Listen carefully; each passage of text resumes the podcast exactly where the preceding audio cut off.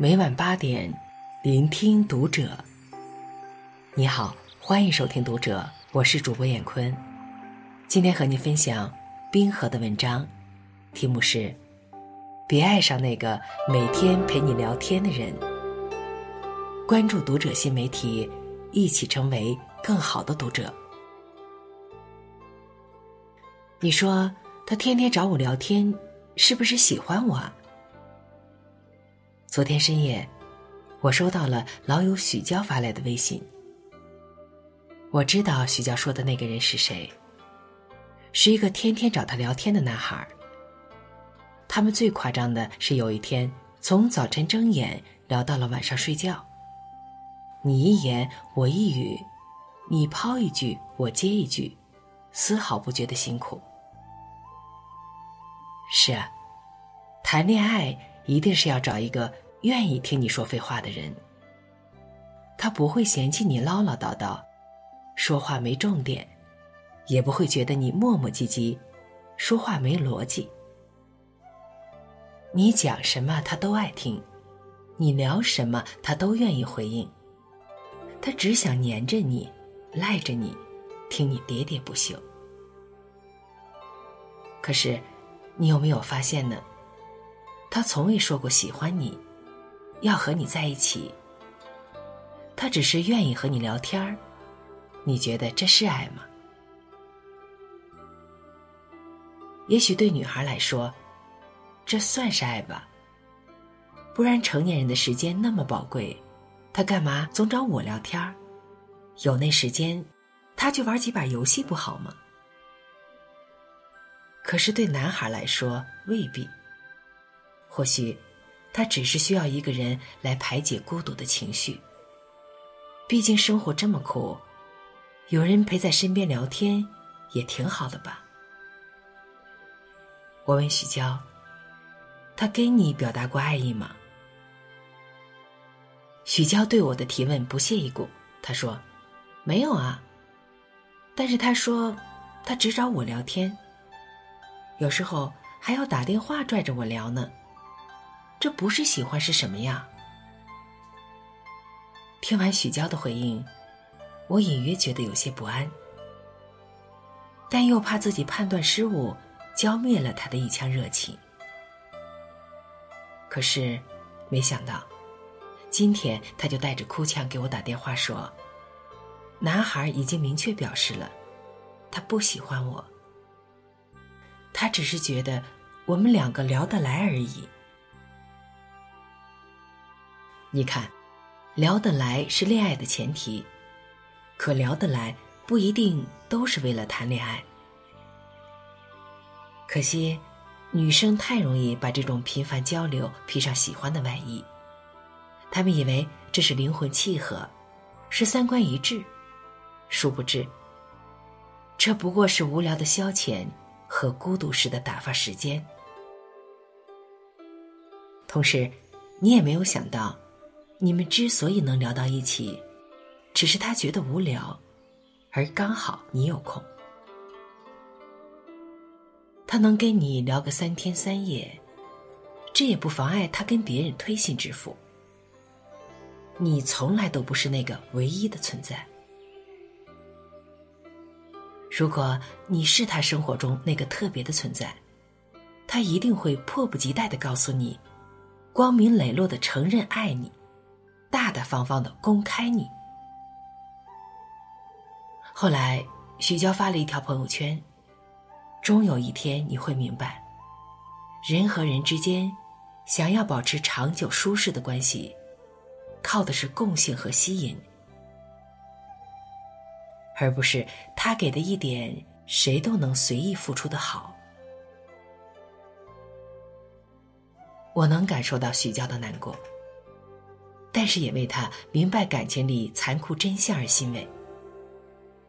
在爱情里，我们都是新手，久病才能成良医，百炼才能成钢。经历了这一次，如果再有哪个人向你示好，整天缠着你聊天的人，你就能学会分辨，他对你到底是喜欢，还是一瞬间的寂寞作祟。我看到一句话是这样讲的：过于频繁的交流，很容易造成一种恋爱的错觉，一种由习惯、信任、欢喜交杂出来的假象。跟一个人聊天久了，总会产生一种很暧昧的亲密感。你们彻夜的推心置腹，交代彼此度过的人生。即便从未挑明关系，却常会让人觉得，两个人已经算是在一起了。女孩子喜欢一个人的时候，总会有一些无脑。只要对方稍微的释放那么一点点的好意，就容易会错意。我也发现这段时间，我们的假象都被延长了很多。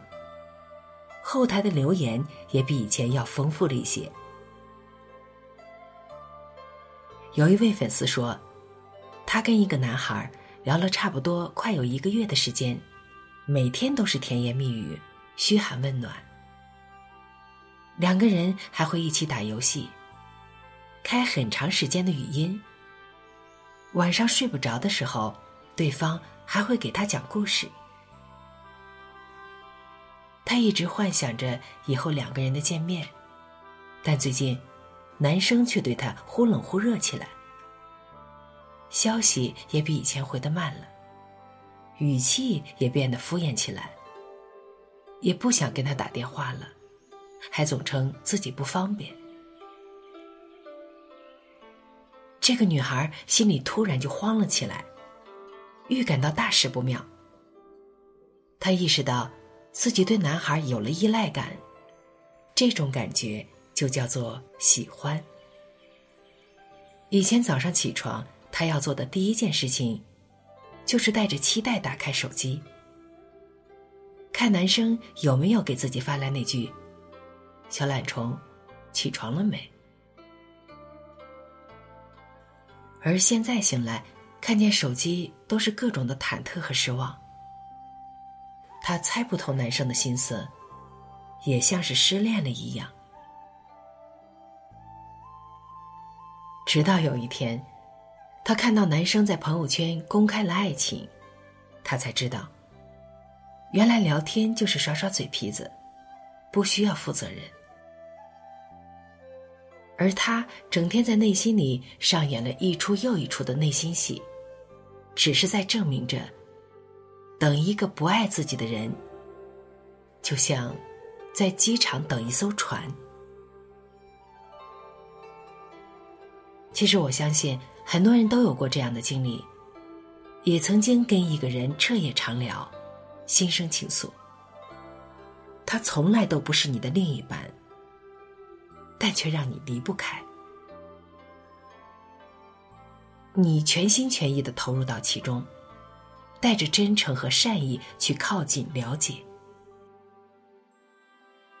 但是等你快要陷进去不能够抽身的时候，对方却突然有了想要逃走的念头。所以，千万不要通过聊天喜欢一个人。